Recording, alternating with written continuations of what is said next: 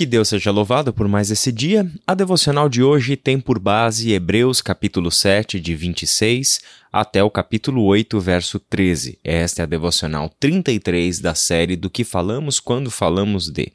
Hoje o assunto é sobre Jesus como o sumo sacerdote e a nova aliança.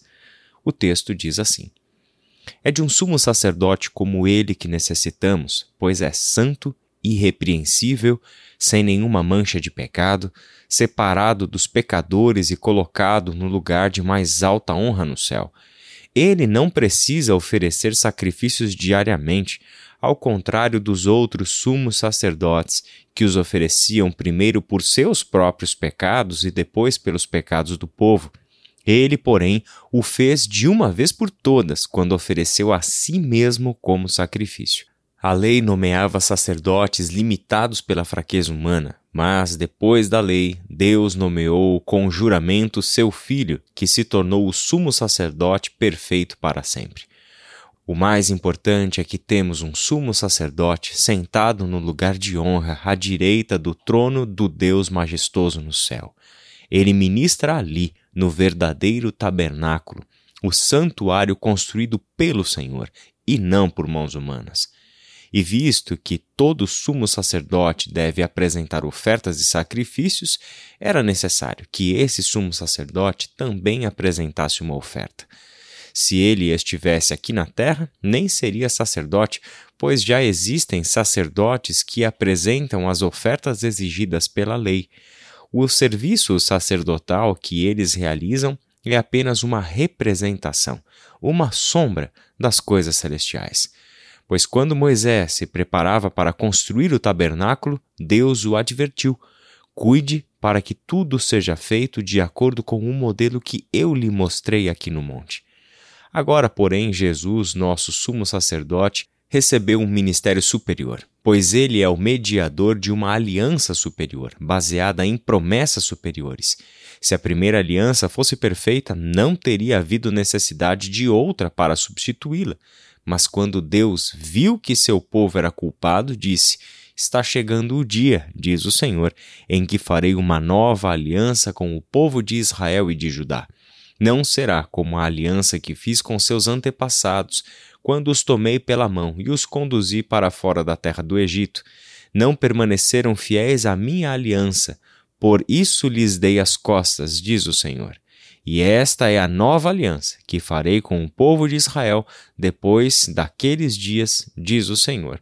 Porei minhas leis em sua mente e as escreverei em seu coração. Serei o seu Deus, e eles serão meu povo. E não será necessário ensinarem a seus vizinhos e a seus parentes, dizendo: Você precisa conhecer o Senhor. Pois todos, desde o mais humilde até o mais importante, me conhecerão, e eu perdoarei a sua maldade e nunca mais me lembrarei de seus pecados. Quando Deus fala de uma nova aliança, significa que tornou obsoleta a aliança anterior, e aquilo que se torna obsoleto e antiquado logo desaparece.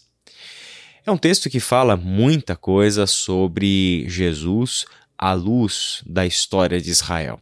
Ele coloca Jesus dentro de um cenário mais amplo da própria história de Israel e das suas instituições: sumo sacerdócio, Moisés, lei, tabernáculo, sacrifícios. Todas essas quatro coisas, esses quatro elementos faziam parte da história de Israel, como também das suas tradições mais essenciais na sua compreensão sobre Deus sobre quem é o povo e qual é a necessidade de viver de acordo com a vontade de Deus, tendo esta vida pautada pelos sacrifícios, pelo sistema sacerdotal, pela lei do Senhor, pelo tabernáculo, pelo templo posteriormente e assim por diante. Jesus é colocado dentro do meio de todos esses elementos estruturais da religião de Israel para explicar quem de fato Jesus é agora para nós hoje e o que ele representa dentro da história de Deus, dentro da sua revelação. Sobretudo, na carta aos Hebreus, Jesus é chamado de sumo sacerdote. O autor da carta explora estas memórias que o povo de Deus tem sobre as leis relacionadas aos sacrifícios, o papel que os sacerdotes e sumos sacerdotes tinham a desempenhar na vida do povo de Deus, no sistema sacrificial, e faz isso para nos explicar esta supremacia que Jesus tem em relação a todos esses elementos do passado. Como o próprio autor da carta escreve, todas essas coisas lá do passado, como o serviço sacerdotal, como os sacrifícios, eram apenas uma sombra das coisas reais apenas uma sombra daquilo que haveria de chegar no tempo e no espaço, que é a pessoa de Jesus. Esta afirmação você encontra no capítulo 8, verso 5, que nós lemos, mas também encontrará no texto que leremos amanhã, que é o capítulo 10 da carta aos Hebreus. Neste texto de hoje, eu gostaria de enfatizar este sumo sacerdote de uma nova aliança. Começando do capítulo 7, verso 26, o autor mostrou que Jesus é o sumo sacerdote que de fato nós precisávamos. Diferente de todos os sacerdotes e sumos sacerdotes, que eram mediadores da fé bíblica, mediadores entre o povo e Deus, este sumo sacerdote não precisava apresentar um sacrifício primeiramente pelos seus pecados. Por quê? Porque ele é santo. Jesus Cristo é o sumo sacerdote sem defeito, sem manchas, sem pecados. Ele é o sumo sacerdote que não precisa de propiciação pelos próprios pecados. Esta é a razão principal pela qual ele ofereceu um único sacrifício, suficiente para o perdão de pecados de todo aquele que confessar fé na pessoa de Jesus Cristo. Ele é de fato o sumo sacerdote que sempre esteve previsto por Deus dentro do seu plano de salvação. Ele é o sumo sacerdote, como também cordeiro de sacrifício, que estava destinado ao matadouro antes da fundação do mundo. É este Jesus que é anterior a todo o sistema sacerdotal, a todo o sistema sacrificial, à própria ideia de um tabernáculo e de um templo. Ele é anterior à lei e, portanto, superior a todas estas coisas. Hebreus faz afirmações bastante contundentes em relação à nova aliança.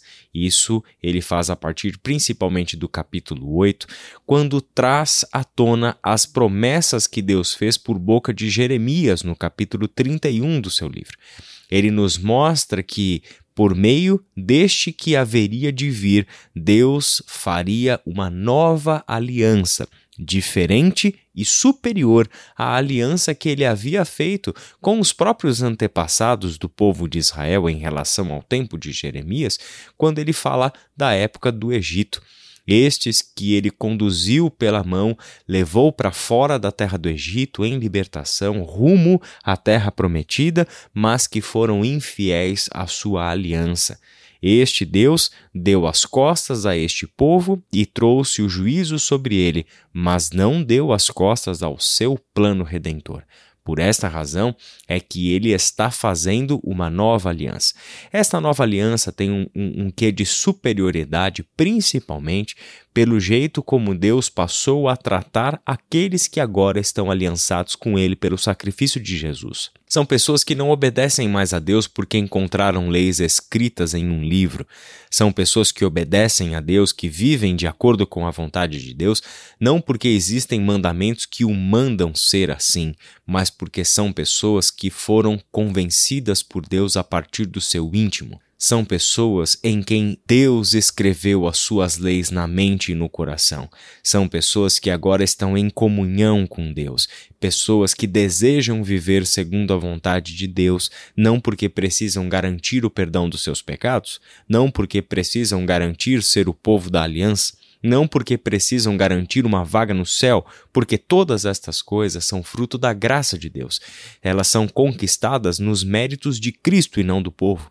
Logo, este povo vive de acordo com a vontade de Deus porque foi redimido por Deus, porque encontrou nesta nova aliança o perdão, encontrou nesta nova aliança a reconciliação que os aproximou de fato a este Deus em amizade e intimidade.